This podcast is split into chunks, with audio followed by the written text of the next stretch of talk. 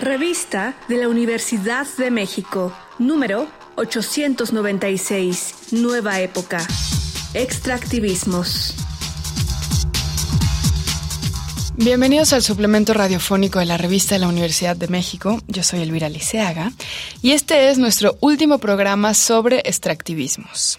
Vamos a conversar con la doctora Violeta Núñez Rodríguez, que es especialista en el problema, diría yo, no el tema, del litio en México. Bienvenida, Violeta, ¿cómo estás? Muy buenas tardes, buenos días. Eh, gracias por, por la invitación y pues muy contenta de estar aquí en la UNAM, que también es mi casa y bueno, aunque estoy en la UAM, pero es mi casa de origen. Gracias por la invitación. Al contrario. Bueno, cuéntanos un poquito cómo fue que te empezaste a interesar por este tema del litio.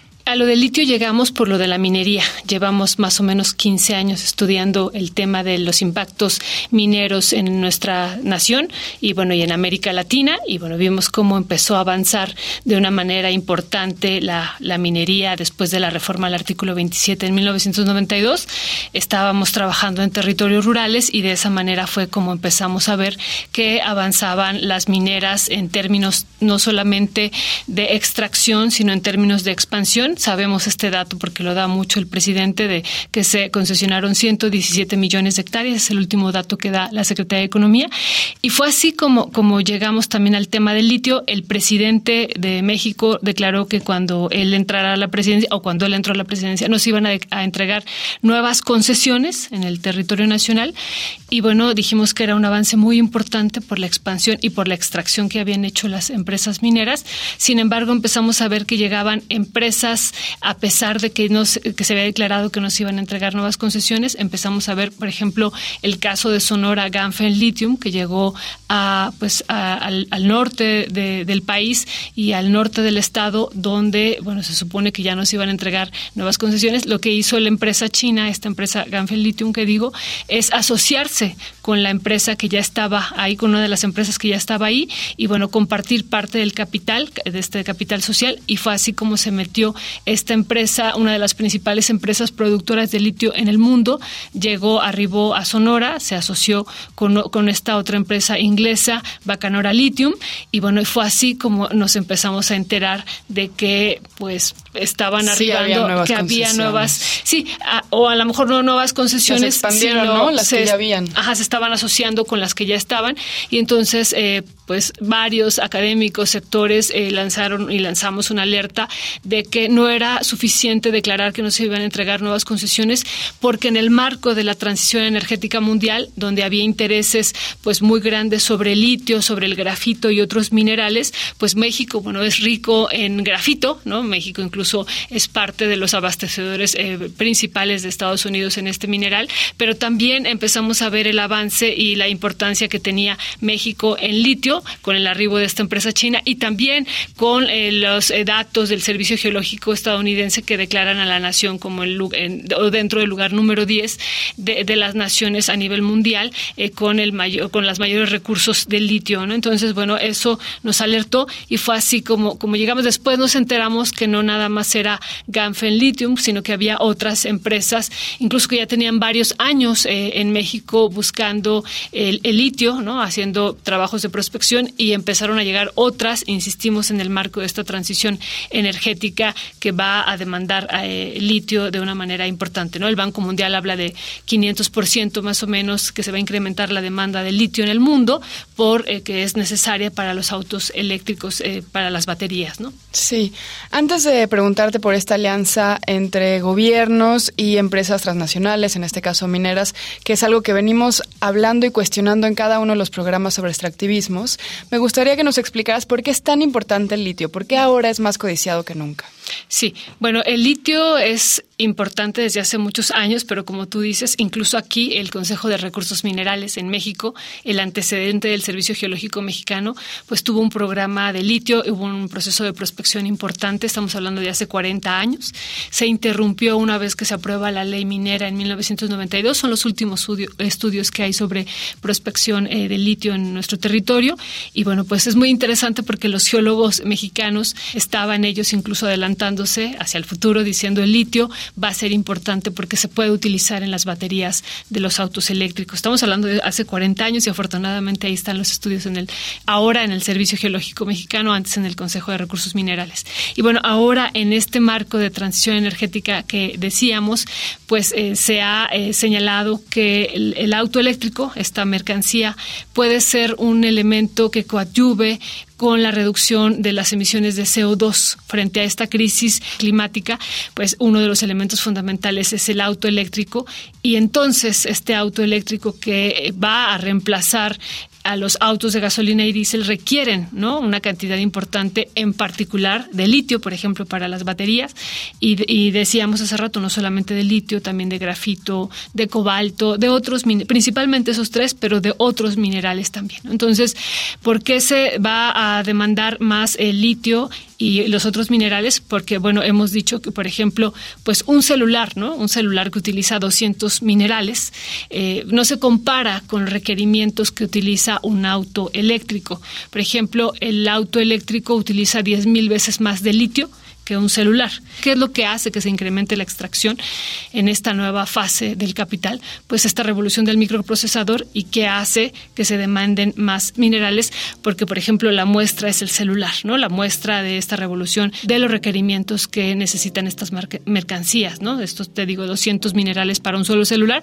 Ahora imaginémonos un celular es pequeño, imaginémonos un auto ya eléctrico, pues que requiere grandes cantidades. Entonces, se ha propuesto que los gobiernos en el mundo dejen, ¿no? Incluso emitan órdenes ejecutivas como lo estamos viendo en Estados Unidos, donde únicamente ya se puedan vender autos eléctricos. 2030 se ha fijado Estados Unidos, estamos a la vuelta de la esquina, para que la mitad de sus autos eh, sean, que se vendan, solamente sean eléctricos. Y eso también pasa no solamente en Estados Unidos, sino en el resto del mundo. Y, bueno, esa es una situación que está haciendo que se demanden eh, y que se vayan a demandar. No, no, hemos, no, no hemos empezado esta transición energética de manera intensa y eso va a requerir más eh, celular. Eso por un lado, pero hay otra, otra situación, brevemente lo abordo, es esta guerra comercial que tienen Estados Unidos y China. Estados Unidos después de esta orden ejecutiva o en el marco de esta orden ejecutiva de eh, decir que hasta en el año 2030 el 50% solo serán autos eléctricos los eh, autos que se vendan, los nuevos.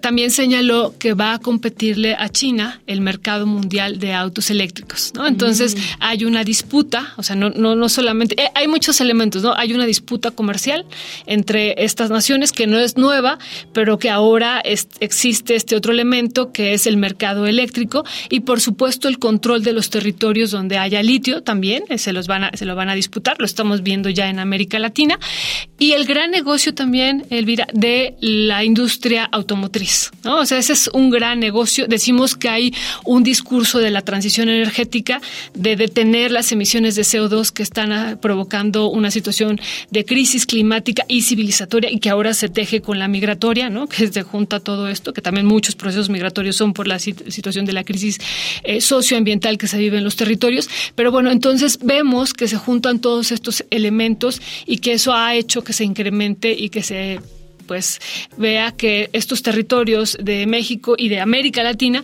pues van a ser altamente demandados. ¿no? Claro. Bueno, uno escucha sobre autos eléctricos y el panorama suena realmente muy esperanzador porque como tú bien dices estamos aterrados por la catástrofe climática. Sin embargo, cuando hablamos de la producción de estas baterías o esta tecnología que requieren los autos eléctricos, no sabemos de qué manera la extracción de litio puede violentar los derechos humanos, casi siempre lo hace, en los territorios a donde entran estas mineras. ¿De qué manera estas extracciones en México despojan el territorio de habitantes originarios? Lo primero que hay que decir es que es México y América Latina. Yo sé que tenemos interés sobre México, pero es México y América Latina, porque el 60% de los recursos eh, de litio están en América Latina. No solamente es México, es el triángulo de litio donde está la riqueza minera, eh, bueno, la riqueza en litio, Bolivia, eh, Argentina y Chile. Y estos países donde está la mayor riqueza de litio, bueno, pues realmente tendrán un papel estratégico, pero a ellos se les suman Brasil, Perú y México. Y bueno, ¿cuál, qué, qué, tendríamos que hacer como nosotros como naciones latinoamericanos? Desde mi perspectiva, pues dialogar, ¿no? Unirnos eh, con la idea justo de lo que tú estás preguntando de cómo proteger los territorios, ¿no? Sabemos que viene esta y que se va a intensificar esta disputa comercial, esta guerra entre Estados Unidos y China y bueno, pues las empresas están al acecho de estos territorios donde están estos recursos, insisto, incluido México y todos ellos, y qué podemos hacer nosotros como naciones latinoamericanas para proteger. En términos de litio, Bolivia ha dado un paso fundamental que fue la protección ya desde hace varios años, de, primero declarar al litio como estratégico, ¿no? De declararlo como estratégico y que quedaría, pues, eh, el control estaría a manos del el Estado, ¿no? Es el Estado boliviano, es el que tiene el control del litio y de la cadena de valor del litio. Y bueno, México ha dado también un paso muy importante en ese sentido. El año pasado se reformó la ley minera y primero se intentó hacer una reforma constitucional que no pasó en Cámara de Diputados porque se necesitaba mayoría calificada, no se obtuvo y después hubo un plan B, ¿no? En términos de esta reforma energética, se modificó la ley minera y ahí en esta ley minera, en esta reforma, se declaró al litio como estratégico, como una área estratégica del Estado en todos aquellos territorios donde hubiera. Y algo muy, muy importante que a mí me parece es que la cadena de valor, estaría, al igual que en Bolivia, a manos del Estado mexicano. Esto es importantísimo, a lo mejor suena menor, pero es importantísimo porque históricamente nosotros hemos tenido pues esta historia de ser primario exportadores, ¿no? Somos naciones donde hemos visto que desde la época colonial, pues lo que se hace es extraen las materias primas, en este caso los minerales, en la época colonial el oro y la plata, ahora son pues son 167 minerales aproximadamente los que se extraen de aquí que están anunciados en la ley minera y bueno, lo que se hace es se extraen y práctica, una, una parte muy importante se exporta, no se queda aquí, se exporta, ya se transforma fuera de México y entonces los beneficios económicos, no hablemos, ahorita hablamos de los impactos sociales, pues son pocos porque la transformación no se da aquí. O sea, nosotros exportamos em, estos eh, minerales, somos primarios exportadores en, eso, en ese tema eh, o en ese rubro y después importamos ya los productos procesados y elaborados y eso, nos cuesta mucho. El chiste sería hacer los productos aquí. Exactamente, entonces eso es un primer paso que da Bolivia, la cadena de valor está a cargo, o sea, todo lo, que es la extracción, el, bueno, primero la exploración, la extracción, el, procesamiento y la industrialización hasta llegar a los autos eléctricos, se ha planteado Bolivia, ¿no?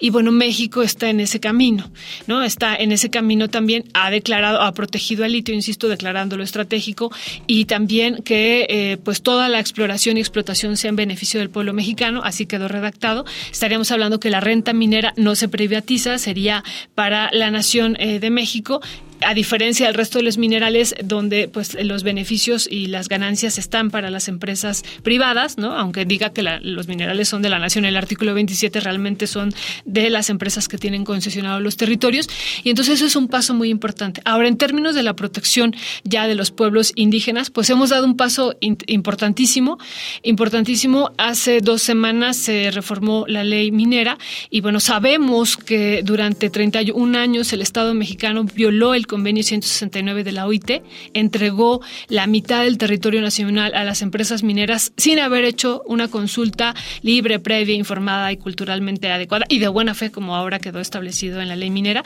y se entregaron así muchos territorios en, nuestro país. Entonces ahora pues se pretende que a partir de esta reforma que se ha hecho, pues eso se detenga. Y en el caso del litio, el año pasado, en, en abril del 2022, ya se había protegido los territorios indígenas en esa materia en la explotación de litio. Ok, pues interesantísimo, te agradezco muchísimo, Violeta. Eh, les quiero recomendar los libros de la doctora Violeta Núñez Rodríguez, La batalla por el litio de México, editado por Editorial Entre Tejas, Minería Mexicana en el capitalismo del siglo XXI y El capital rumbo al mar, una nueva era minera, Minería Marina, editada por la UAM. Muchísimas gracias. Gracias a ti, Elvira. Muchísimas gracias a Radio UNAM. Hemos llegado al final del programa. Si quieren leer más sobre extractivismos, pueden consultar la edición digital de nuestra revista en www.revistadelauniversidad.mx. Y recuerden que también pueden suscribirse arroba revista de la y por supuesto pueden comprarla en las librerías de la UNAM y en otras librerías. En Twitter, en Facebook y en Instagram nos encuentran como arroba revista-UNAM. Y sobre este programa pueden escribirnos a arroba shubidubi. Gracias a Yael Vais, Frida Saldívar, Miguel Ángel Ferrini, yo soy Elvira Liceaga. Hasta pronto. Este programa es una coproducción de Radio UNAM y la revista de la Universidad de México. Consulta esta entrevista y las anteriores en radiopodcast.unam.mx.